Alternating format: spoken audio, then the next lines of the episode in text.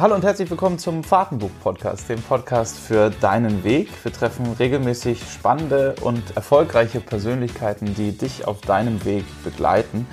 Fahrtenbuch ist im Prinzip wie ein Tagebuch, Tagebuch voller Mentoren, voller Erfolgspersönlichkeiten, Führungspersönlichkeiten, Menschen, die einfach schon so einen Schritt weiter sind und äh, dich auch einen kleinen Schritt weiter mitnehmen auf dem äh, Lebensweg. Es gibt ja diesen schönen Lebensbus, wo immer Menschen einsteigen und dann auch wieder aussteigen. Und ähm, die Person, die wir heute treffen, ist für mich ein ganz wichtiger Begleiter im, im Lebensbus. Es ist ein Mann, der ist Pilot, Weltenbummler, Change Manager, ähm, Top Speaker, Trainer, Coach, bekannt von den Gedankentanken Rednernächten aus dem Internet, äh, stand mit Barack Obama auf der Bühne zum Lebenslauf noch. Ähm, er studiert, ich habe mich vorbereitet, BWL und Psychologie, ähm, teilweise in Harvard, geht nach dem Studium dann direkt in die Wirtschaft, startet da ziemlich schnell durch äh, als Führungspersönlichkeit und dann kommt irgendwann dieser, dieser Turning Point, ähm, die Katastrophe oder der Wendepunkt. Ähm, und er geht äh, zwei Jahre lang auf Weltreise, um äh, erstens sich zu finden und möglicherweise auch den Sinn des Lebens, trifft auf dieser Reise Schamanen, ähm, Indianer, Weise, Mönche äh, und stellt eigentlich allen nur diese eine Frage, was ist für dich Glück?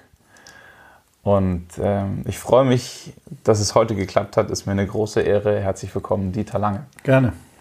Was ist Glück, ist eine ziemlich große Frage. Ähm, ich möchte die Antwort so ein bisschen vorwegnehmen mit äh, Unterstützung und dir einen Glückskeks schenken. Okay. Du bist ein Mann der, der Zitate. Hoffen wir mal, dass er nicht zerbrochen ist. Möchtest du gleich auf, dass ja. es gleich ist, ne? Okay. Hm. Der Inhalt zählt, richtig? Ja. also, indem man über andere schlecht redet, macht man sich selbst nicht besser. Genau so ist es. Sollen wir das als Motto nehmen für diese Folge? Wie du willst, wie du willst. Du redest ja sehr, sehr viel. Du ja, bist ähm, ja. regelmäßigst als Speaker auf allen deutschen Bühnen. Mhm. Ähm, redest du auch schlecht manchmal? Also, wenn die Pferde mit mir durchgehen, ich fahre ja selber noch oft genug ins tiefe Tal der Unbewusstheit, kann das passieren, dass ich mich sehr kritisch über Dinge äußere. Äh, regelrecht schlecht würde ich nicht unbedingt behaupten, aber äh, im Nachhinein ist mir natürlich sofort bewusst, dass es reine Projektion ist. Also, äh, dass das mit den anderen oder dem anderen nichts zu tun hat. Volkstümlich, mhm. zeigst mit dem Finger auf andere, zeigen immer drei auf dich. Jetzt bist du ja. Wir bewundern den anderen das, was uns selber fehlt, und wir bekämpfen den anderen das, was uns an uns selbst am meisten stört. Aber das sind den meisten Menschen gar nicht bewusst, weil es schlichtweg einfacher auf andere zu zeigen. Und wenn wir etwas in Menschen sehen, bedeutet das gleichermaßen auch, dass wir das irgendwo in uns haben? Oder? Du kannst nicht sehen, was du nicht in dir hast. Also Resonanzgesetz. Ja. ja, also was immer du in anderen siehst, äh, musst du in dir tragen. Du kannst auch nichts erleben draußen in der Welt, von dem du nichts weißt. Mhm. Mhm. Ähm, gehen wir mal so ein bisschen deinen Weg durch. Ja. Wie hast du angefangen in der Wirtschaft? Was hat dich dahin getrieben, da zu starten? Also das war aus einer gewissen Verlegenheit heraus, äh, mit BWL Psychologie kann ich noch alles machen und dann habe ich das studiert, weil ich keine echte Neigung hatte. Und ähm, dann habe ich mal als Werksfahrer für BMW den äh, Personalchef eines großen Hamburger Konzerns äh, durch Deutschland gefahren, in zwei Tagen, vier Regionalkonferenzen. Der Franz Alt saß neben mir von Report. Mhm. Und mit dem hatte ich sehr, sehr interessante Unterredungen, auch sehr kritische über die großen amerikanischen Multis. Und der Personalchef, der hinten drin saß, sagte dann zum Abschluss, wenn Sie fertig sind, melden Sie sich doch mal bei uns. Und in Hamburg galt immer von der Uni zu Unilever. Da hatte ich auch noch ein Vorstellungsgespräch, die hat mich auch genommen. Mhm. Aber ich dachte, als Alternative hörst du dir nochmal an, was man da bei Colgate Palmolive die angeboten hat, dich mal zu vorzustellen. So, und das ging dann ratzfatz. Also äh, der sagte nur, äh, ich habe schon auf Sie gewartet, schön, äh, mich kennen Sie schon, jetzt kommen Sie mal zu uns. also nach Jahren? Wo nach, du dann ja, zwei Jahre später ungefähr. Okay. Ne?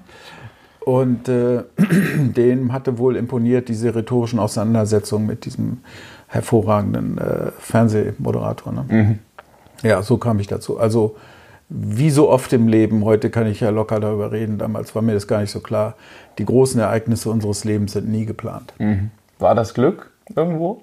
Ja, Glück, Mittelhochdeutsch kommt vom Wort Gelücke, also gelingen. Mhm. Und insofern war das ein gelungener Einstieg in die Wirtschaft, wenn du so willst, ja. Bedeutet das, dass ich Glück planen kann? Na, überhaupt nicht. Überhaupt nicht. Also ich liebe ja diesen Satz von, von äh, John Lennon, äh, Leben ist immer das, was stattfindet, während du was anderes planst. Ja. Aber nochmal, das kommt mit der Lebenserfahrung. Jeder Mensch, der ehrlich in sein eigenes Leben schaut, wird wahrscheinlich auch erkennen, dass die wirklich großen Ereignisse unseres Lebens nie geplant waren. Mhm. Ähm, wie ging es dann weiter? Ähm, du bist relativ schnell in eine Führungsperson, Führungsrolle. Ja, das war schon noch eine Zeit, wo man ja jedes Jahr befördert wurde. Und mhm. ähm, äh, nach dem sechsten Jahr äh, war ich dann in einem Seminar in der Firma, das mir total die Augen geöffnet hat. Ähm, das war dieses Täterseminar, das ich auch heute noch gebe. Das ich ich habe es nicht selbst kreiert, aber mhm. Äh, wie ich mal behaupten möchte, stark weiterentwickelt. Und äh, auf dem Weg zum Flughafen habe ich dem damaligen Coach nur gesagt: Pass auf, ich, das ist mir so, da ist mir so viel klar geworden in diesem Seminar ich äh, kündige jetzt, mache aber noch zwei Jahre eine Weltreise. Das wollte ich immer machen, weil viele mhm. Fragen nicht beantwortet wurden. Übrigens nicht nur noch Glück, sondern mhm. nach vielen anderen Dingen mhm. auch. Was ist Liebe, was ist Freiheit, was ist Erfolg okay. eigentlich? Mhm. Und das wollte ich von den heiligen Schamanen beantwortet haben, die ja darauf die einzig wahre Antwort haben sollten. Mhm. Und das hat sich dann herauskristallisiert. Es war auch jedes Mal dieselbe Antwort, egal okay. wen ich gefragt habe. Und dann kam ich nach zwei Jahren zurück und äh, habe ihn angesprochen. Ich habe gesagt, ich würde gerne das machen, was du machst. Und du sagst, der Zeitpunkt ist günstig. Ich möchte eh jetzt ein Jahr nach Indien gehen und äh, du kannst alle meine Kunden übernehmen. Schau nur, dass, wenn ich wiederkomme, noch einige da sind. Mhm. Ja, also auch hier an dieser Stelle nicht geplant. Mhm. Mhm. Ich formuliere es so, weil das mir, ich, bei diesen Gesprächen haben wir immer Englisch gesprochen. Ähm, im Ausland äh, bei diesen Naturvölkern, Opportunities will present themselves. Mhm. Also die Gelegenheiten des Lebens präsentieren sich sowieso. Die Frage ist immer nur, nehme ich sie wahr oder nicht? Mhm. Und so gesehen besteht das Leben eigentlich nur aus wahrgenommenen und verpassten Gelegenheiten. Wie nehme ich Gelegenheiten wahr? Wie schärfe ich mein Auge? Ja, das ist äh, die hohe Kunst von äh, Presence Awareness, also diese äh, Achtsamkeit in jedem mhm. Moment des Lebens. Die Gelegenheiten, das weiß aber jeder, die äh, sind wirklich ständig da aber wir haben das Auge nicht dafür, weil wir gedanklich noch in der Vergangenheit verhaftet sind oder schon in die Zukunft blicken. Mhm. Und dieses ständige Hin- und Hergerissen sein, dieses nicht im, im Moment sein des Menschen, nicht im Hier und Jetzt sein, verhindert für die meisten, äh, dass sie das Leben überhaupt mitbekommen. Ist eine Frage aus der Community kurz dazwischen ja. Äh, geworfen von Patrick Bauer aus Köln. Der hat genau das äh, gefragt. Ja, ja weil ich gesagt habe, ich treffe Dieter Lange, was wollte ihn fragen? Ja, ähm, okay. Und ähm, er hat gemeint, warum sind wir Menschen denn so, dass wir immer nur dem Glück hinterherrennen, aber nie im, im Jetzt sind? Gut, äh, du wirst ja als Kind früher oder später in eine Situation gebracht, äh, die kennt jeder, der ein Kleinkind hat. Wenn du mit denen spazieren gehst, dann brauchst du für 100 Meter auf eine halbe Stunde, weil die mhm. sind total präsent die genießen jeden Schmetterling, jeden Regenwurm, jede Pusteblume. Und dann kommt ständig, das siehst du auch, wie Eltern mit ihren Kindern umgehen, ein permanentes Nun komm endlich. Ja, wir wollen doch noch nach und zu und so weiter. Das heißt, wir werden früher oder später konditioniert auf, wo wir sind, ist nicht so schön, aber dort, in der Zukunft und woanders. Und so lernen wir eine Lebensweise, die nenne ich umzu. Mhm. Ja, was immer wir tun, machen wir eigentlich nur umzu, weil woanders ist dann wieder noch schöner. Mhm. Und äh, das hält uns davon ab, diese Umzu-Philosophie, die uns dann sehr, sehr tief äh, eingraviert wurde sozusagen, ähm, die, das braucht uns dann später auch keiner mehr zu sagen. Also mhm. wenn du einen indischen Elefant ankettest in den ersten zwei Lebensjahren, damit er nicht fliehen kann, dann brauchst du nach, im, ab dem dritten Jahr keine Kette mehr. Er wird beim Baum bleiben. Mhm. Und diese Konditionierung, in der Psychologie sprechen wir von Wiederholungszwang, also wer nicht weiß, was in seiner Vergangenheit angelegt wurde, ist später gezwungen, es zu wiederholen, weil er sich dessen schlicht nicht bewusst ist, lässt uns eben in diese, äh, ja, Glück ist immer woanders. Mhm.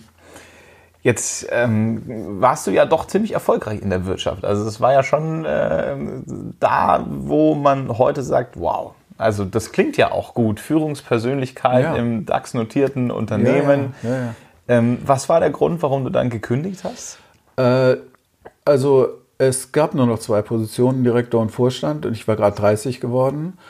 Und ich habe sehr genau hingeschaut, was für ein Leben die führen. Mhm. Und das war für mich sehr, sehr schnell klar, auf den Ebenen mit so viel Intrigen, äh, Krampf und Kampf, das ist nicht meine Welt. Mhm. Ich, es war übrigens nicht so, dass ich Aussteiger war im Sinne von, und das lasse ich alles hinter mir, sondern ich war durchaus auch offen dafür, wieder zurückzukommen. Mhm. Aber nach den zwei Jahren, nach den Erfahrungen war das schlichtweg gar nicht mehr möglich. Was waren die Erfahrungen? Ja gut, das ist jetzt ein sehr breites Band. Also ähm, Zusammenhänge wurden mir klar, die ich vorher so in dieser Form gar nicht gesehen habe. Mhm. Ähm, die äh, Definition von Reichtum, nur, nur mal ein Beispiel zu sagen. Mhm. Äh, Reichtum setzt sich aus zwei Worten zusammen. Reicht, um zu leben. Mhm. Ja? Also ich wurde ständig mit der Frage konfrontiert, wie viel ist genug? Und in dieser Gesellschaft lernen wir ja mehr, mehr, mehr. Mach Geld, mach mehr Geld, mach noch mehr Geld. Mhm. Das ist aber genau die Schiene, auf die wir gesetzt wurden. Und wer dann nicht irgendwann mal eine Auszeit nimmt oder einen Zwischenstopp einlegt, um diese Dinge aus der Distanz zu betrachten, sich dessen wirklich bewusst zu sein, der ist, ich wiederhole das, gezwungen, mhm. äh, diese Lebensweise zu wiederholen. Das ist ja auch das, äh, was ich in meinem Täterseminar mache. Nicht Täter mit L, sondern T-E-T-A. Mhm. Ich gebe Menschen zweieinhalb Tage diese Auszeit. Mhm. Und das, was ich dort in zwei Jahren gelernt habe, gibt es dort in, wenn du so willst, konsensierter Form dass wir einfach mal Stopp machen, genau hinschauen und dann eventuell auch neu zu wählen. Also ich habe selten eine Scheidung oder eine Kündigung im Seminar, das ist nicht das Thema. Mhm. Aber die Menschen spielen das Spiel auf eine andere Weise danach. Das mhm. wird denen sehr klar. Jetzt sprichst du schon das Spiel an, ähm, das Spiel des Lebens. Äh, du bist und da hast du mich sehr bewegt mit dieser Aussage, du kannst im Leben nie ankommen, du kannst das Spiel des Lebens nur spielen, aber ähm, nie ankommen. Wie gehen wir in, da, damit um? Also wie akzeptieren wir, dass wir eigentlich nur die Spieler sind und dieses große Ankommen, dieses und dann geht's mir gut. Wie akzeptieren wir das? Gibt es da eine Möglichkeit? Also man braucht ja nur in den, in den Lauf des eigenen Lebens zu schauen. Erfolg und Niederlage sind ja absolut gleichwertig, auch gleichgültig. Äh, bei Grönemeyer gibt es eine herrliche äh, Zeile in einem seiner Songs. Nichts ist wirklich wichtig, nach der Ebbe kommt die Flut. Mhm. Das bedeutet, wenn wir mal den Zusammenhang, den fast oder oft sogar kausalen Zusammenhang von Erfolg und Niederlage sehen, dann wird uns vieles natürlich sehr, sehr klar. Also der Vorstandsvorsitzende, den wir heute feiern, weil er befördert wurde und auf der höchsten Stufe der Karriereleiter angekommen ist, äh, da schauen viele nicht, äh, welchen Preis er dafür bezahlt hat. Meinetwegen mhm. ist die zweite Ehe geschieden, weil beide Ehefrauen sagten, du bist mit der Firma verheiratet. Äh, Kinder sind bei der Sekte gelandet, Orientierung, Wärme, Geborgenheit konnte Vater nicht geben, der mhm. muss äh, Karriere machen. Er hat keine Freunde mehr, nur noch Ja-Sager um ihn herum. Die äh, Gesundheit hat schwer gelitten. Also, was wir oft nicht sehen, dass im Erfolg auch eine Niederlage steckt, in der Niederlage aber auch äh, sehr positive Elemente deutlich werden dessen, was man bisher vernachlässigt hat zu leben. Mhm. Also insofern ist alles gleich bindestrich wertig, gleich bindestrich gültig, nicht egal. Mhm. Und äh, wenn man das jetzt als Sinuskurve betrachtet, das ist die Balance der Natur, Nature's Balance is Rest and Activity, dann sehen wir, dass das Polaritätsgesetz quasi sich überall zeigt. Mhm. Ja, nach der Ebbe kommt die Flut, Tag und Nacht, groß und klein, arm und reich und und und. Das heißt, wir laufen im Leben letzten Endes nicht linear, sondern immer in diesen Wellen. Mhm. Und da, wo die Wellen sich überschneiden, wenn man jetzt also die Sinuskurve ein wenig verschiebt, sieht man immer wieder Achten. Und das, mhm. die liegende Acht ist ja das Zeichen für Unendlichkeit. Mhm. Und deswegen kann man im Leben niemals ankommen. Mhm. Man kann dieses Spiel nur spielen. Gewinnen kann man es nicht. Und wichtig, die großen Schlachten des Lebens tragen wir nur in uns selber aus. Mhm. Das, äh, also, wer andere besiegt, ist stark, sagt der Terrorismus, Taoismus, wer sich selbst besiegt, ist weise. Also letzten Endes die großen Schlachten des Lebens, wie gesagt, nur in sich selbst. Das aber erfordert eine gewisse Könnerschaft, eine gewisse mhm. Meisterschaft und das kann man lernen. Siehst du dich selber als Sieger am Start? Ja, gut. Also ähm, der Titel ist ja ein bisschen populistisch meines Buches. Es äh, geht hier genau darum, dass die Einstellung stimmen muss. Und äh, das ist genau das, was den meisten Menschen fehlt. Die haben einfach nicht die Mentalität, nicht die Haltung, nicht die Grundhaltung. Und solange sich die Einstellung nicht verändert, kann sich unser Verhalten nicht verändern. Also kommen wir auch nicht zu besseren Resultaten. Mhm. Die meisten glauben ja, wenn die Ergebnisse nicht stimmen, sie müssen sich irgendwie anders verhalten. Aber das fällt auf den falschen Acker, weil sich die Einstellung ja nicht geändert hat. Mhm. Insofern, ja, erkennt man Sieger am Start. Also mit meinem Kollegen Urs Meier, der auch viel äh, Vorträge hält, FIFA-Schiedsrichter, mache ich mir immer den Spaß, wenn wir am Vorabend des, der Konferenz äh, äh, beide da sind und wir Champions League gucken oder irgendwelche Spiele und das Elfmeterschießen, mhm. dann legen wir uns vorher fest, geht der Ball rein oder nicht. Das, du siehst das an der Haltung dessen, des mhm. Schützen, wie er guckt, wie er den Ball hinlegt, wie er zurückgeht. Jeder kann das. Mhm. Ja?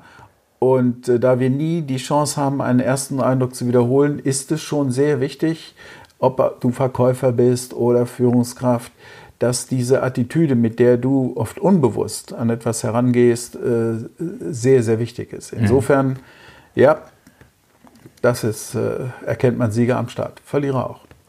Ähm, zurück zu deinem Werdegang. Du bist dann, und das fand ich, da würde ich mir wünschen, dass du diese Story nochmal erzählst, weil du hattest ja wie eine Art Mentor, den du einfach angequatscht hast und gesagt hast, du, ich würde gerne das machen, was du machst, oder? Also einfach nicht, aber ähm, es ergab sich. Also es kamen damals, wie oft im Leben, mehrere Dinge zusammen. Einmal die äh, mittlerweile schon ausgewachsene Frustration, dass äh, ich in der Firma, in der ich arbeitete, einfach keinen Beitrag leisten konnte zu einer Welt, in der ich leben wollte. Mhm. Dann die Faszination dieses, der Inhalte dieses Täterseminars und äh, es war kurz vorher meine Oma gestorben. Und mhm. als der dann fragte, ob ihn jemand zum Flughafen fahren kann, habe ich mich sofort gemeldet und dachte, dann kannst du mit dem jetzt noch mal eine Stunde äh, Privatissimo sozusagen mhm. über einiges sprechen. Und äh, da hat er mir sowohl zum Tod meiner Oma als auch äh, zu einigen Lebensfragen so bahnbrechende Erkenntnisse vermittelt, dass in mir sofort die, äh, dieses äh, Bedürfnis entstand, genau das möchte ich in Zukunft auch tun. Mhm. Und dann und so kam ich zu diesem Beruf. Das einfach. Ja, oder? natürlich. Erfolg ist das, was folgt, wenn du deiner Bestimmung folgst. Also wenn du so willst, äh, flog da der Korken von der Flasche und die eigentliche Bestimmung, nach der ich immer gesucht hatte, wurde quasi freigesetzt. Mhm. Was ist das für ein Gefühl? Ja, äh, das ist ein Gefühl einerseits großer Leere, weil die alten Spielchen nicht mehr funktionieren mhm. und andererseits eine enorme Zuversicht in etwas, wo du das tiefe innere Gefühl hast, einen Beitrag leisten zu können. Also dieses äh, Living is Giving, ja, mhm. das Geben seliger ist als Nehmen. Mhm. Ähm, du hast mal eine Geschichte erzählt mit, ich glaube, dass es dein äh, Mentor war, der gesagt hat, wenn du wirklich wissen willst, ob du gut bist in dem, was du da tust, dann ähm, dann lass deine Materialien im Auto liegen. Ja, das war der erste Auftrag, das war der erste Vortrag, werde ich nie vergessen. Bundesverband Junge Unternehmer, also richtige äh, The Sharks Art also ähm, die, die größte Herausforderung schlechthin. Mhm. Und äh, ich hatte mich wirklich brillant vorbereitet äh, und er fragte dann, rief mich nochmal an, kurz vor dem Vortrag, bis ja, sagte ich, 40 Seiten geschrieben und äh, falls mir nichts mehr einfällt, kann ich ja nachschauen. Und dann kam ein wichtiger Satz, damit programmierst du dich auf Angst. Nach dem Motto, ich könnte ja nachschauen. Also ich muss Angst haben, dass ich nicht weiterreden kann. Und äh, dann sagt er, bring alles zurück ins Auto, tritt frei vor das Publikum. Gute Rede ist immer eine freie Rede. Und dann weißt du, ob das dein Ding ist oder nicht. Und mhm. genau das hat funktioniert. Ich war so euphorisch danach, dass ich, äh, weiß ich noch, ich bin da zum Herkules-Denkmal hochgelaufen. Also das ist relativ steil, um einfach diesen extremen Energieschub wieder abzubauen. Mhm. Und das ging weiter im ersten Seminar, das ich kurz danach hatte und hat bis heute eigentlich nie wirklich aufgehört. Mhm. Ähm, ich habe das auch versucht. Ich ja. habe eine ähm, Veranstaltung moderiert. 40-jähriges Jubiläum von Mazda Motors irgendwas mit Vorstandschaft und allem und ich habe genau das angewendet wo, ja, äh, und ja, an ja. dich gedacht, habe mich auch super vorbereitet, dann aber die Moderationskarten, im Auto habe ich mich nicht getraut, aber zumindest am Bühnenrand liegen gelassen und äh, selbes erlebt und danach so energetisch gewesen, dass ich eineinhalb Stunden mit den 1-Euro-Kräften die Stühle aufeinander gestapelt habe, nachdem okay. die Veranstaltung ja, ja, vorbei war. Das muss irgendwo hingehen. Das war genau. verrückt, ja. Ja, ja, stimmt. Ähm, wie bist du dann so gut geworden in der freien Rede? War das Routine Och, oder das war das auch einfach ähm, bewusstes Training? Also das bewusste Training besteht darin, äh, das mache ich auch heute noch, wenn ich ein neues Thema habe, dann äh, laufe ich durch den Wald und quatsch die Bäume voll. Ja, also Cicero sagt, Rhetorik ist, mehr brauchst du über Rhetorik aus meiner Sicht auch gar nicht wissen, äh, überzeugen durch das bewegende Wort. Mhm. So, äh, dazu musst du selbst in Bewegung sein. Darum bereite ich Vorträge immer vor, indem ich gehe. Mhm. Und dann entsteht etwas, gerade in der freien Natur. Wir lieben ja die Natur, weil sie kein Urteil über uns hat. Das äh, nennt man assoziatives Denken. Das heißt mhm. also, aus einem Gedanken wird der nächste geboren. Und wenn ich auf der Bühne bin, dann schaue ich streng genommen, äh, so habe ich das zumindest am Anfang gemacht, die Bäume. Äh, Bäume ja. Ja. Ob da nun ja. 100 sitzen oder 15.000 wieder in der Arena oder jetzt 10.000 in München, mhm. das spielt überhaupt keine Rolle. Mhm. Nicht? Weil ich werde oft gefragt, warum bist du so ruhig dabei und hast überhaupt kein Lampenfieber und so. So, das ist, ich beantworte das nicht so direkt, aber ja. im Grunde genommen ist es, geht es darum, am Ende des Tages äh, sprichst du zu Lebewesen mhm. und ähm, die sind ja gekommen, um dir zuzuhören. Also kann dir ja im Grunde auch gar nichts passieren. Mhm. Diese Sicherheit entsteht natürlich im Laufe der Zeit. Das war, weiß Gott, nicht so in den ersten Wochen, Monaten. Aber mit zunehmender Erfahrung wird aus Angst dann Vertrauen. Mhm. Und äh, dann hast du irgendwann schlichtweg keine Angst mehr. Das heißt, es war ein Prozess. Ähm, dieses Sprechen auf Bühnen, da werden jetzt ganz viele nachfragen. Ja, also du als Dieter Lange giltst ja auch jetzt mittlerweile als ein riesen Speaker-Vorbild. Ist es das? Also ähm, sich Bäume vorzustellen und zu sagen, okay, das Nein, nein, das allein ist natürlich nicht. Du musst schon etwas haben, das man Sprachschatz nennt. Mhm. Ja, also was mir enorm geholfen hat, dass ich seit meinem neunten, zehnten Lebensjahr mich immer in Bibliotheken aufgehalten habe. Mhm. Also ich habe permanent gelesen, lese auch heute noch mindestens drei Stunden jeden Tag. Mhm. Und äh, das verschafft dir natürlich äh, in der Literatur, in allen möglichen Wissensgebieten einen enormen Wissens- und Sprachschatz. Also es ist nicht so, dass äh, du eine gewisse Einstellung haben kannst und dann auf eine Bühne trittst. Es muss auch etwas geben, worüber du sprechen kannst, klar. Mhm, mh. Großer Teil bei dir ist ähm, das Reisen. Ja, ganz sicher. Ähm, wenn nicht sogar der ähm, Hauptteil, wo du die spannendsten Geschichten erzählst. Ja, kannst, Reisen bildet. Also ich war jetzt gerade in Kalifornien, ich war in verschiedenen äh, Meditationszentren, im ältesten Zen-Kloster äh, außerhalb von Japan. Also das ist schon oder im Yogananda äh, äh, Meditationszentrum in der Sierra Nevada. Das, das sind schon Erfahrungen, die dann natürlich immer wieder neu dazu beitragen, mhm. äh, neue Impulse setzen zu können, neue Stories zu haben und so weiter. Das ist das, woran Menschen interessiert sind, sind am Ende des Tages sind das äh, Geschichten. Mhm. Ja, wir sind, früher waren das Märchen, die vermittelt wurden. Man hatte ja über tausende von Jahren keine Möglichkeit, etwas zu drucken oder niederzuschreiben und wenn dann äh, nur in Geheimschriften für einen elitären Kreis. Aber Weisheiten wurden halt immer in Märchen weitergegeben und äh, da saß man abends ums Lagerfeuer herum und hat sich die tollsten Geschichten erzählt. Also das ist schon etwas, äh, was mich enorm fasziniert, was ich ja auch als Zitaten äh, in kleinen Anekdoten, in Allegorien und so weiter in meine Vorträge immer einbaue. Möchte ich auch jedem Speaker raten, das so zu tun. Mhm. Weil es einfach lebendig macht. Mhm. Ja, in dieser medial völlig reizüberfluteten Welt ähm, kannst du nicht mehr mit PowerPoint, ja, betreutem Lesen oder ähnlichem da auf die Bühne treten. Ja. Das geht nicht. Lustig eigentlich, ne? Also wo kurze Zeit PowerPoint das Ding war. Äh, und du stehst da ja, mit, mit, ist, ja, okay. mit, Flipchart und Stift äh, auf der Bühne und, und wirst von allen deutlich äh, mehr wahrgenommen als ähm, der, der Top-Speaker mit der super PowerPoint-Präsentation. Ja, weil was vor den Augen des Publikums entsteht, wirkt ungemein tiefer, als wenn du etwas wusch an die Wand knallst und der betreffende der Zuschauer sich überlegen kann, höre ich jetzt zu oder lese ich da mhm. jetzt? Mhm. Ne? So, und das ist äh, etwas, das muss aus der Persönlichkeit kommen. Also eine gute Rede ist immer eine freie Rede, gar keine Frage. Nimm uns doch mal mit äh, auf eine Reise. Was war so eins deiner prägendsten Reiseerlebnisse, die dich auch bis heute noch begleiten?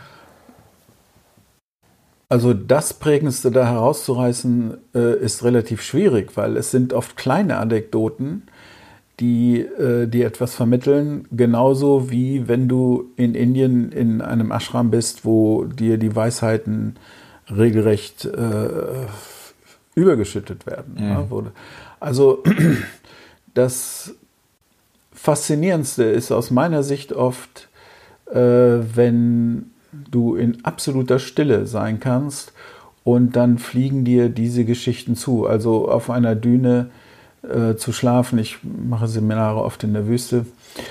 Äh, die Araber haben ein herrliches Sprichwort. Suchst du Ruhm, musst du in die Paläste gehen. Suchst du Reichtum, musst du auf die Märkte gehen. Suchst du Glück, musst du in die Wüste gehen. Mhm. Also um nur mal eine Geschichte zu erzählen. Ich mhm. war in der äh, Kashba Agafay in, äh, in der Nähe von Marrakesch dass äh, diese Kaschbars sind alte marokkanische Festungen und die hatte jemand sich ausgebaut zu einem Hotel. Jedes Zimmer war völlig unique, ja. alles neu. Und ich hatte da ein Seminar mit einem großen deutschen DAX-Konzern in den Folgetagen. Wir hatten das exklusiv gemietet. Ich war am Vortag dort. Und jetzt ging ich meditativ durch jeden dieser Räume. Das war also wirklich Märchenland, tausend und eine Nacht. Und immer wieder, wenn ich in den Innenhof trat, äh, diese ungeheure Stille dort gespürt. Mhm. Und dann saß dort mal ein Mann. Ich hatte den Eindruck, das ist der einzige Mensch, der außer mir gerade zur Zeit in dieser Kaschba ist. Und nachdem der Rundgang beendet war, äh, ging ich wieder über den Hof. Er sprach mich an und sagte, setz dich doch kurz zu mir. Ich bin der und der, mir gehört dies hier. Mhm. Und der letzte, der hier so durchgegangen ist wie du, war der Sänger Sting. Mhm. Und äh, dann sagte ich, ach, sind Sie gerade hier angekommen? Nein, nein, sein sagte, ich bin schon seit drei Tagen da, äh, bin aber erst heute Morgen in mein Haus gekommen. Dieser Moment, Sie sind seit drei Tagen hier, aber erst seit heute Morgen im Haus. Wie geht das? Sagte ich besitze Boutiquen in London und LA, in den äh, äh, bekanntesten Straßen bewege mich dort aber in einer völlig anderen Welt. Und immer wenn ich zurückkomme nach Marokko und dann zeigt er hoch in den Atlas, dort oben war ein Berberdorf, dann gehe ich dort oben zu den Schamanen in, den, in das Berberdorf to unwind.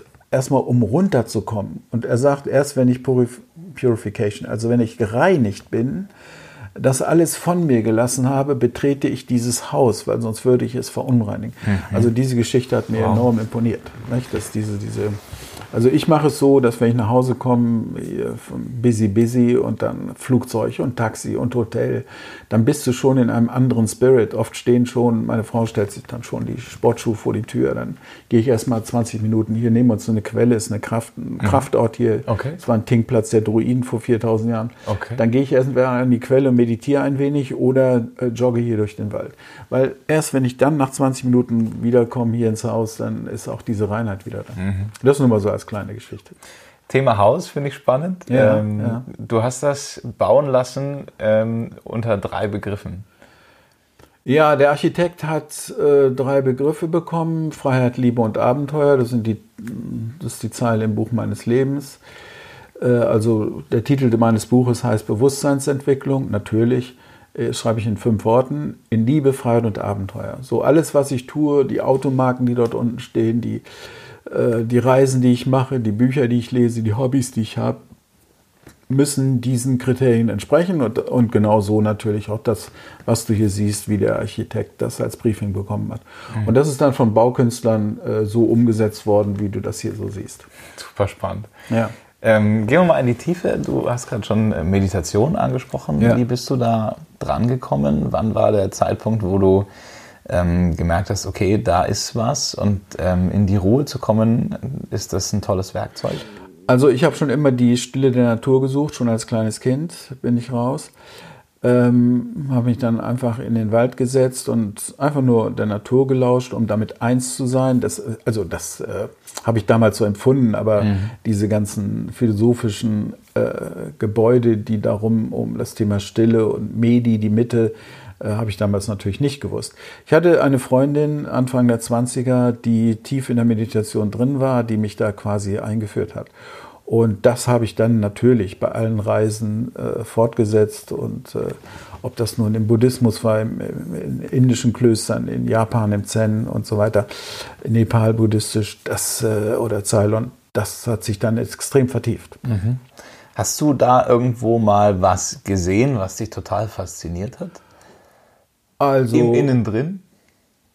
Ja, ja. Das, gut, okay. Das sind Dinge, über die spreche ich nicht, weil wer das nicht erfahren hat, wer das nie selbst erlebt hat, äh, da fällt das auf den falschen Acker. Die, ja. das, das, sind, das sind Erlebnisse, die kann man auch gar nicht beschreiben. Äh, der Tao Te King beginnt mit dem Satz, das Tao, über das man spricht, ist nicht das Tao. Mhm. Ja? Äh, oder Wittgenstein, what one can talk about, one should be silent about. Mhm. Ne? Also sprich nicht über Dinge, über die man im Grunde gar nicht reden kann. Worte gereichen dort auch nicht hin. Die Sprache mhm. ist dual, unterliegt also der Dualität, Stimme stumm. Und äh, darum ist Reden Silber und Schweigen ist Gold. Also nur wer das selbst erlebt hat, der braucht allerdings dann nicht mehr darüber reden. Mhm. Tut mir leid, wenn ich mich da jetzt ein bisschen äh, kurz fasse. Ähm, ich kann Menschen sehr gut in die Meditation natürlich hineinführen, was ich auch völlig andere Art mache, als es hier im Westen gelehrt wird, weil hier geht es ja für die meisten nur darum, ein bisschen Entspannungsübungen zu haben. Äh, dabei ist Meditation etwas viel, viel Tieferes. Ähm, das, äh, wie gesagt, im Seminar mache ich das natürlich. Das äh, geht aber jetzt nicht in, in so einer Online-Welt. So, äh, nein, nein, um Gottes Willen. Ähm, inwieweit hat das Auswirkungen auf ähm, das Business, auf die Wirtschaft? Also wenn wir mal auf dieses Thema Spiritual-Business zu sprechen kommen. Also ich persönlich bin der, der festen Ansicht, dass die äh, rein materialistische Welt, Martha, die Mutter, wir waren ja damals abhängig von der Mutter, das heißt von der Welt um uns herum. Und entsprechend haben wir gelernt, dass äh, nur die materielle Welt, also von außen, uns Glück bringen kann. Mhm. Dass das in einem äh, Transformationsprozess im Moment ist, äh, also trans über die alte Form hinaus. Da wird die Raupe langsam zum Schmetterling, mhm. dass äh, diese Welt sich äh, zunehmend bewegt, zumindest in Ausgleich mit der spirituellen Welt. Wobei man dann wieder erklären muss, was ist spirituell. Für die meisten ist das ja ein rotes Tuch, mhm. weil sie schlichtweg gar keine Erfahrung damit haben. Ähm, nur ähm, das äh, ist etwas, was zunehmend in die Waage geraten muss. Und äh, das ist äh, auch das, was ich spüre, so was der Zeitgeist ist. Äh, in diese Richtung geht es extrem stark zurzeit. Mhm. Wäre meine nächste Frage gewesen, was ist so die Entwicklung in den nächsten Jahren? Glaubst du, dass die Menschheit bewusster wird? Also es muss ja erst schlimmer werden, bevor es besser werden kann. Es könnte sein, dass diese einschläfernde Art und Weise, wie wir sie im Moment noch erleben, ich bezeichne das immer als Tal der Unbewusstheit, uns leider, leider Klimawandel Stichwort, erst etwas erlebbar werden lässt, was uns dann öffnet und frei macht für den Gegenpol. Mhm. Bedeutet. Also ich will niemanden hier beunruhigen, aber äh, wir lernen von den Lippen der Liebe oder der Geißel des Leides. So, und einige brauchen scheinbar die Geißel des Leides, um wach zu werden. Mhm. Wie lange dauert das noch? Oh, schwer zu sagen. Also, aber ich glaube, dass schon in den nächsten zehn Jahren enorm viel passieren wird. Mhm. Mhm. Glaubst du, dass ähm, diese ganze Branche, Speaker-Branche, Weiterbildungsbranche noch einen Boom erleben wird oder wird ja, es wieder absolut. zurückgehen? Nein, nein, nein, nein. Davon bin ich fest überzeugt, weil die Menschen, äh, ich erlebe es ja in den Seminaren oder in den Vorträgen, äh, da wird etwas angestoßen, was in den Menschen längst schlummert. Also man muss das auch mal deutlich sagen als Speaker. Wir erzählen nichts Neues. Das ist eine Illusion. Es gibt nichts Neues auf dem Planeten. Seit Tausenden von Jahren sind die äh, Weisheiten und Wahrheiten äh, längst bekannt. Aber die Interpretation muss äh, neu erfolgen. um die Ohren der Menschen zu erreichen, die eben in der sehr materiellen Welt aufgewachsen sind. Mhm. Aber die, diese Branche wird äh, expandieren, ja, davon bin ich fest überzeugt. Gibt es etwas, was du meiner jungen Generation mitgeben kannst? Also wir sind ja hauptsächlich, ich sag mal, ähm, ich weiß es eigentlich gar nicht genau, aber ich glaube so mal ab, ab 16 bis 35. Ja, also was ich erlebe, ist äh, gerade in äh, dieser Altersgruppe eine unglaubliche Offenheit. Mhm. Also sehr im Unterschied zwischen denen, die im Moment so, sagen wir mal, die Altersgruppe 45 bis 65. Für die war Karriere machen, Karriereleiter hochrennen wirklich das A und O, wobei man was ich nie begriffen habe, ist eine Leiter führt irgendwo hin. Und da muss man von der Leiter gehen. Aber die meisten sind so geklammert an die Leiter, dass sie nichts anderes kannten als die nächste Sprosse. Mhm. Äh, da hat die Generation, von der du gerade sprichst, bei den Vätern so viel Leid erlebt und äh, Väter, die nicht da waren für die Kinder, ähm, dass denen diese Illusionen, die die sich gemacht haben, so deutlich vor Augen stehen, dass sie andere Fragen stellen. Also insofern habe ich größte Hoffnung in äh, die Millennials, die Generation Y und so weiter. Mhm. Es wird ja immer mehr Trend, dass man sich auch Mentoren sucht. Bist du da Befürworter? Also Mentor ist immer mit einer gewissen Abhängigkeit verbunden. Das finde ich nicht gut. Ich persönlich mache überhaupt kein Mentorship, weil ich davon überhaupt nichts halte. Äh, ich bin der große Verfechter der Hilfe zur Selbsthilfe. Mhm. Also als Coach an der Seitenlinie, dich zu begleiten, äh, ist aus meiner Sicht viel, viel besser, auch Supervision in gewisser Weise, als ein Mentor. Das dürfte auch in der Firma immer nur für kurze Zeit gelten. Du, du bewegst dich ja sozusagen im Kielwasser eines, äh, der die Bugwelle nimmt. Mhm. Und äh, damit werden dir aber viele Dinge immer aus dem Weg geräumt. Also für kurze Zeit jemandem zu zeigen als Mentorship, ich bin diesen Weg gegangen, gehe diese Schritte auch, dann wirst du sicherer, ist sicherlich okay. Aber ich fürchte, am Ende des Tages führt das in eine gewisse Abhängigkeit.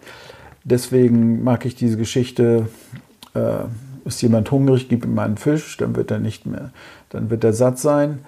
Äh, besser noch, du bringst ihm das Angeln bei, dann wird er nie mehr hungern. Mhm. Ja? Also das nenne ich sehr Hilfe zur Selbsthilfe. Das ist, äh, das ist mein Ansatz. Könnte man dich ähm, kontaktieren, wo du jetzt sagst, oder beziehungsweise wo diese Person sagt, ich bin so beeindruckt von Dieter Lange, ich will das alles aufsaugen, ich will ähm, den irgendwann mal treffen und ähm, Fragen stellen? Klar, also äh, Coaching natürlich jederzeit, wobei äh, da bitte ich zu berücksichtigen, an dem Tag kann ich kein Seminar machen, kann auch keinen Vortrag machen. Mit anderen Worten, das wird Schwierig. annähernd so äh, viel Geld kosten wie ein Vortrag, nicht so viel, aber mhm. es geht um ein paar tausend Euro. Mhm. Viel äh, angenehmer wird es für die Mehrheit sein, in eines der offenen Täterseminare zu kommen. Findet ihr auf der Website. Da könnt ihr auch gerne für deine Zielgruppe unter dem Stichwort, was gibt es für ein Stichwort? Fahrtenbuch. Fahrtenbuch. Unter dem Stichwort Fahrtenbuch, wenn da sich jemand anmeldet, können wir, also unter diesem Codewort können wir auch gerne eine Vergünstigung, sagen wir mal 300 Euro günstiger. Also oh, wer super. Fahrtenbuch angibt bei der Anmeldung zum Täterseminar, da wird das dann 300 Euro günstiger. Genau. Das ist der beste Vielen Weg, Dank. keine Frage. Diese mhm. drei Tage dann. Okay. Ähm, dann lass uns noch da reintunken in die ja. Seminare. Es gibt Theta 1, 2, 3. Ja, genau. Ähm, wie ist der Weg? Wirklich von 1 bis 3? Oder, ja, ähm also 1 ist, äh, mal in der Fliegersprache gesprochen, Anlauf nehmen auf der Startbahn. Ist sehr strukturiert. Da gehen wir sieben Prinzipien des erfolgreichen Handels durch. Äh, leicht verschult, keine Frage, aber machen wir immer mit enorm viel Übungen und äh, ich zeige Film dabei, einen kongenialen. Äh, natürlich kleine Frontalvorträge, also es ist nicht wie in der Schule, so ist es mhm. nicht. Ne? Es ist mhm. also sehr, sehr lebendig, die drei Tage. Mhm. Und ähm, Theta 2 ist äh, Abheben von der Startbahn, Flughöhe gewinnen und Theta 3 ist, wie halte ich die Flughöhe im Leben. Also das, ich habe es auf drei verteilt, weil das geht nicht alles in ein Seminar zu packen. Was hast du vom Fliegen gelernt, äh, äh, im echten Leben anzuwenden? Oh, das ist eine Menge. Also äh, die erste Lektion, die du ja bekommst als Flugschüler, ist Demut. Also der fliegt irgendwann mit dir in eine Wolke rein. Da bist du nach 30 Sekunden tot, weil du hast nicht das Gefühl für, äh, dass du gelevelt bist. Also ähm, da lernst du, du musst Höhe halten, du musst die Geschwindigkeit halten, du musst den Kurs halten in der dreidimensionalen. Das ist etwas, was der Fluglehrer ganz bewusst mit dir macht, weil du kannst ja nicht mal eben rechts ranfahren, was mache ich denn jetzt? Mhm. So, und dann lernst du schlichtweg Demut. Und dann hat er mal irgendwann den Arm also du sitzt da schwitzend und manchmal vielleicht sogar zitternd, seinen Arm auf meinen gelegt und gesagt, vergiss nie, solange ich nicht nervös werde, brauchst du nicht nervös werden. So, das sind so Lektionen, wo ich mir sage, das ist das, was eine Führungskraft unbedingt vermitteln muss. Solange ich nicht nervös werde, brauchst du nicht nervös werden. Und mhm. ich glaube an dich. Wir lieben die, die an uns glauben. Mhm.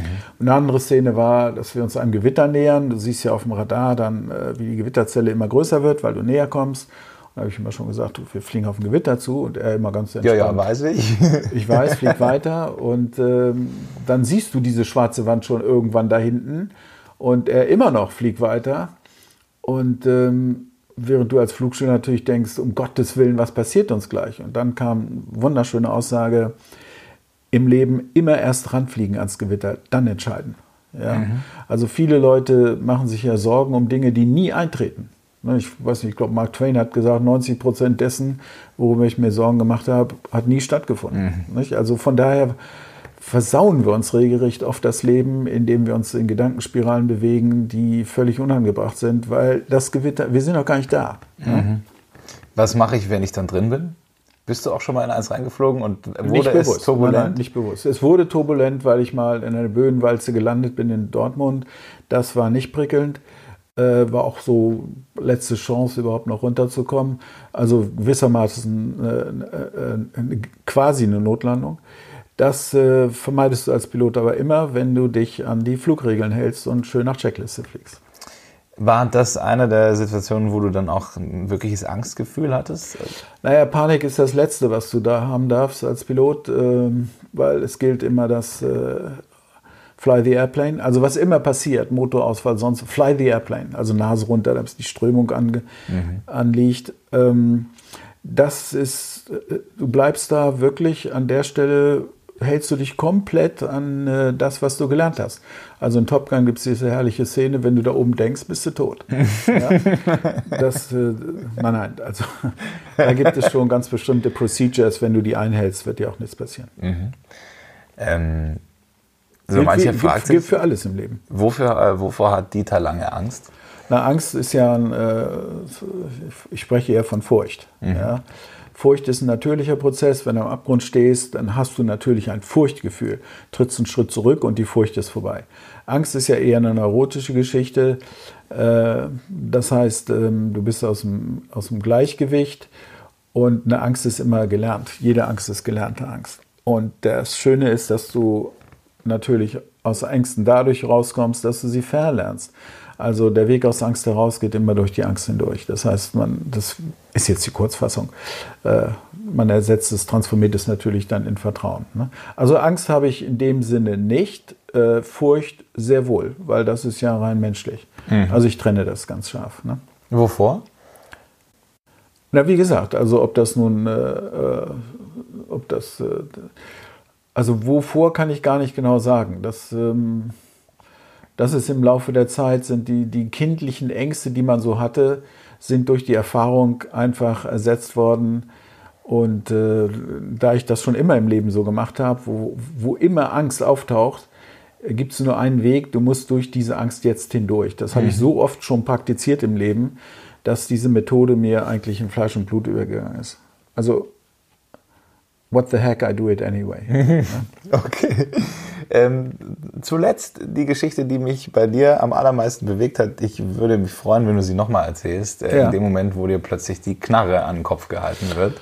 Und ja. äh, du so impulsiv oder einfach aus diesem Affekt nein, nein, nein, das war, nein, nein, nein, das war, also die Kurzfassung ist äh, Seminar in einem mondsichelförmigen Hotel in Sharm el-Sheikh dann äh, während, während der Nahostkrise, dann zogen dort äh, die Präsidenten Mubarak, äh, der König von Saudi-Arabien und äh, Sadat ein. Und wir mussten unsere Zimmer verlassen, sofern sie in dieser Mondsichel nach vorne zum Meer rausging, weil von dort hätte man Schussfeld in die Präsidentensuiten am Scheitelpunkt dieser. Äh, mhm. also wir mussten alle umziehen. Ich bin dreimal umgezogen, weil die Zimmer haben mir nicht gefallen und landete über dem Park Fermé von Mubarak. Und äh, dort standen fetzige Autos und dann bin ich irgendwann mal runter. Zwar stand vor jeder Tür äh, ein Guard, äh, aber dann habe ich mich verlaufen, war in so Vorsor Versorgungsraum und kam dann in diesen Park Fermé rein habe auch in diese Autos geschaut und plötzlich rechts, links der, äh, der Geheimdienst. Mhm. Und die haben mich dann hey, verhaftet. Ja, die Secret Service äh, mhm. von Mubarak. Ne? Und äh, wurde dann äh, stundenlang verhört. Ich hätte einen Anschlag auf Mubarak vor. Was ich hinterher erfuhr, war, äh, das Zimmerwechseln diente nur dazu, dass ich wieder Schussfeld hatte. Und dann hatte ich Fotos gemacht vom Balkon, vom Sonnenuntergang. Aber genau in dem Moment fuhr Mubarak vorbei in zwei S-Klasse-Limousinen. Und auch, dass ich diesen Hof da ausspähen wollte. Also das habe ich alles hinterher erst erfahren. Mhm. Und da ich nie gestanden habe, weil was gibt es da zu gestehen, haben die dann letztes Drohmittel mich auf so einen Pickup geschmissen und sind mit zwei völlig abgerissenen Typen in die Wüste rausgefahren. Und da haben die mich dann in den Sand geworfen und die Knarre an den Kopf gehalten und sagen, du gestehst jetzt oder äh, das ist jetzt hier für dich vorbei und wir vergraben dich hier. So, und da habe ich mich erinnert, der Weg aus Angst geht durch Angst hinaus. Und wenn dir eine Angst macht, musst du ihm noch mehr Angst machen. Mhm. So, und dann habe ich gesagt, es gibt äh, so eine, wir haben bei uns ein Ritual. Ähm, man darf im letzten Moment nochmal seine Liebsten sprechen und ich möchte nochmal mit meiner Frau telefonieren. Und dann hatte ich so ein Feldtelefon damals und ähm, haben mich zu meiner Frau auch durch. Ach so, die Bedingung war, nur einen einzigen Satz darf ich sagen und auf Englisch, damit die hören, was ich mhm. sage. Und dann habe ich, als sie ans Telefon ging, nur gerufen oder geschrien, Call Volker Rühe, get me out of here. Volker Rühe war damals deutscher Verteidigungsminister und der wohnte äh, ein paar Häuser weiter von meiner Schwiegermutter, die war mit dem befreundet. Mhm. Und dann fragten die mich, wer ist Volker Rühe? Und da sagte ich, äh, äh, German Defense Minister und dann deren Spruch, we are not at war with Germany. Und dann sagte ich, now you are. So, und dann bekamen die Angst. Und dann haben die äh, sich nochmal rückversichert. Und dann, äh, also um das kurz zu machen, ich wurde zurückgefahren. Äh, die hatten inzwischen auch die Fotos ausgewertet, dass es wirklich um Sonnenuntergang ging. Mhm. Äh, dann war ich mit feinen Herren im tollsten Anzug plötzlich konfrontiert und die entschuldigten sich noch dreimal im Namen von Mubarak und äh, ich wurde in die tollsten Hotels Kairos eingeladen, in der Pyramide in Kammern geführt, wo nie ein Tourist und und und. Die ganze Geschichte ging wieder von hinten los. Mhm. Also das war einfach so in diesem Moment, äh, wie man mit Angst dann umgehen sollte. Ähm, kann das jeder so schaffen? Also ja, wenn du natürlich kann das jeder schaffen, was ich kann, kann jeder andere auch. Es ist eine Frage des äh, ähm, na, nicht des Trainings, aber des Bewusstseins, der Achtsamkeit, äh, wie man mit solchen Momenten im Leben umgeht. Mhm. Es führt im Leben immer alles auf Achtsamkeit zurück. Mhm. Presence Awareness im Englischen. Was war da in dir drin in der Situation, als du dann plötzlich durch die Pyramide geführt wurdest? War das so ein, ja, das war eine, ich habe es euch doch gesagt, oder? Nein, nein, nein, das wäre Ego gewesen. Ne? Das, das, gut, als Ego-Kick mag da noch so manches mitgespielt haben, so Edge. Mhm. Aber nein, äh, viel wichtiger war die tiefe Erfüllung, die man da erfährt, diese Schwingung dort drin. Ne? Das ist, äh, wenn man für solche Dinge offen ist, dann erfährt man schon enorm, äh, enorme, äh, ja, wie soll ich sagen, erhebende Gefühle. Mhm. Wahnsinn. Ja. Zum Schluss, Short Questions, ja. Short Answers. Ja. Was ist für dich Liebe? Äh, ja, das ist eine der Sachen, über die man gar nicht sprechen kann, weil äh, wenn die Polarität äh, überwunden ist in der Unio Mystica, in der Conjunctio Oppositorum, wenn also die Gegensätze verschmelzen, das ist Liebe. Also da, wo Animus und Anima zusammenfallen. Ähm, und deswegen kann man Liebe auch nicht definieren. Mhm. Ja, jeder, der liebt, weiß, worum es geht. Reden kann er darüber nicht. Mhm. Mhm. Ne, darum weigere ich mich, das zu definieren, mhm. weil das wäre ja wieder Vernunft und Verstandesgemäß. Okay. Also simpel. Jeder, der es erlebt hat, weiß ganz genau, worum es geht. Und wir müssen gar nicht mehr groß. Brauchen wir nicht drüber reden. Die Liebenden wissen einander. Die Liebenden erkennen einander. Okay. In einem Gefühl von Ich bin du. Mhm. Ne, das ist diese Vereinigung, dieses mhm. Verschmelzen mit dem anderen. Mhm. Ne? Was ist Freiheit? Äh, da bin ich bei Janis Joplin. Freedom is just another word for nothing left to lose. Also frei ist man, wenn man frei von allem ist und nicht nur frei zu. Also die meisten verstehen ja, ich bin frei dazu, das und dies und jenes zu machen. Aber du bist nicht frei von etwas. Ja? Also deswegen definiere ich Freiheit wirklich so, wie sie das auch formuliert hat. Sie hat es ja auch aus der Bibel übernommen. Mhm. Äh, wenn du nichts mehr zu verlieren hast, dann bist du, dann bist du ein wirklich freier Mensch. Dann okay. beginnst du zu lächeln und ja, fühlst dich auch frei. War das bei dir schon mal so? Ja, durchaus. Also es gab schon diese Gefühle von uh, This is it. Mhm. Ne? Dies ist es. Ja. Was ist Abenteuer? Äh, die lateinische Bedeutung Adventura heißt angekommen sein. Mhm. Adventure. Ja, darum ja Advent. Ankunft sein. Also Abenteuer ist hier und jetzt im Leben angekommen sein. Dann wird auch alles zum Abenteuer. Was ist ähm, Glück?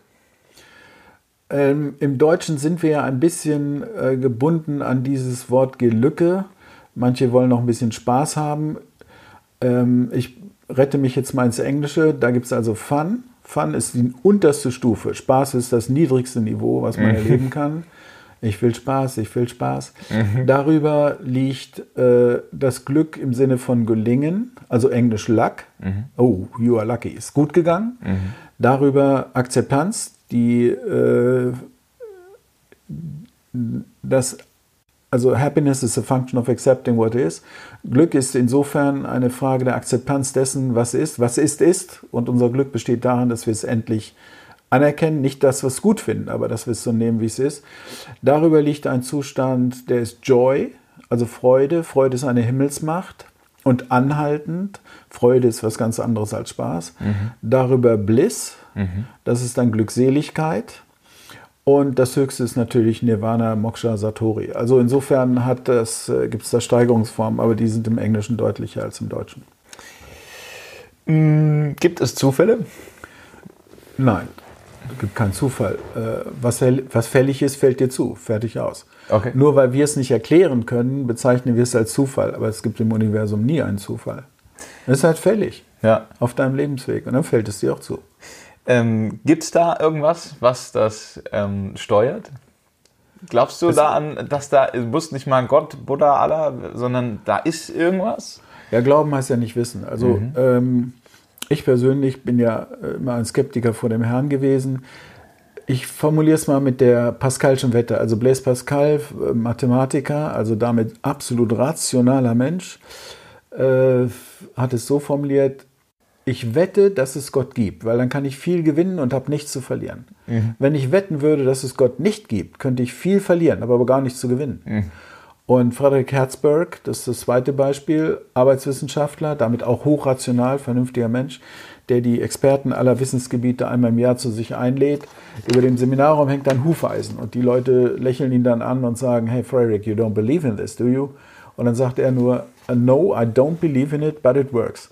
Also, ich äh, glaube nicht daran, aber es funktioniert. Also muss es da eine Instanz geben, äh, ob wir die kennen oder nicht, spielt für mich keine Rolle. Okay. Nenn es das Göttliche. Okay. Was wäre, wenn du morgen stirbst?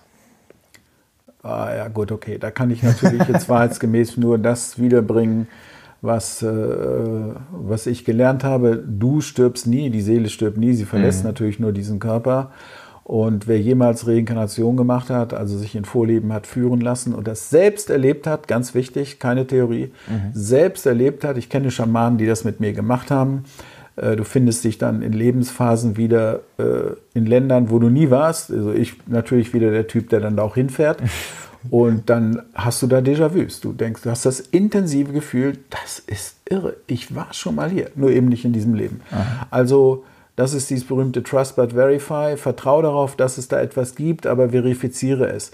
Also ich äh, verstehe jeden, der sagt, das ist alles dummes Zeug, bis du es erlebt hast. Mhm. Ne? Dann siehst du die Dinge plötzlich ganz anders. Letzte Geschichte aus der Community. Ähm, Peter fragt, welchen Song hast du bei Sonnenuntergang gepfiffen? 30 Jahre her. ah, das ist. Ach so, ähm, das war Sound of Silence. Ja, mit, mit wem zusammen? Wer steht nee, aus nicht mit wem zusammen, aber äh, das war halt so einer dieser Fälle, die einem zufallen. Äh, da war mit dem alten blauen Käfer Cabrio, weiß ich jetzt noch, äh, das war in äh, Carmel, also da Pebble Beach, ähm, leicht vernebelt im Sonnenuntergang, auch außerhalb der Saison, völlig einsam am Strand. Äh, der Mann ging dann so links schräg, stand der vor mir, das war Robert Redford. Und ich habe dann einfach nur dieses Lied äh, begonnen zu pfeifen, weil es kam mir einfach Pazifik, Friede, Stille. Ne? Und dann Sound of Silence habe ich einfach so vor mich hingepfiffen. Und dann drehte er sich um. Ich hatte ihn bis dahin gar nicht erkannt. Kam auf mich zu und dann sah ich natürlich, wer er ist. Und dann legte er seine Hand auf meine Schulter und sagte nur lächelnd, You got it, man, you got it. Schöne Szene. Ein schönes Ende dieses ja, Podcasts. Genau, fein. Dieter Lange, vielen Dank. Gerne. Für deine Zeit. Ja. Ähm, wenn dir diese Folge gefallen hat, dann ähm, bewerte uns doch gerne mit einer 5-Sterne-Bewertung und so rutscht die Folge immer weiter nach oben und wir inspirieren so viele Menschen wie möglich. Es war mir eine riesengroße Ehre. Vielen Dank, dass es geklappt hat. Sehr gerne. Auch Dankeschön. für mich.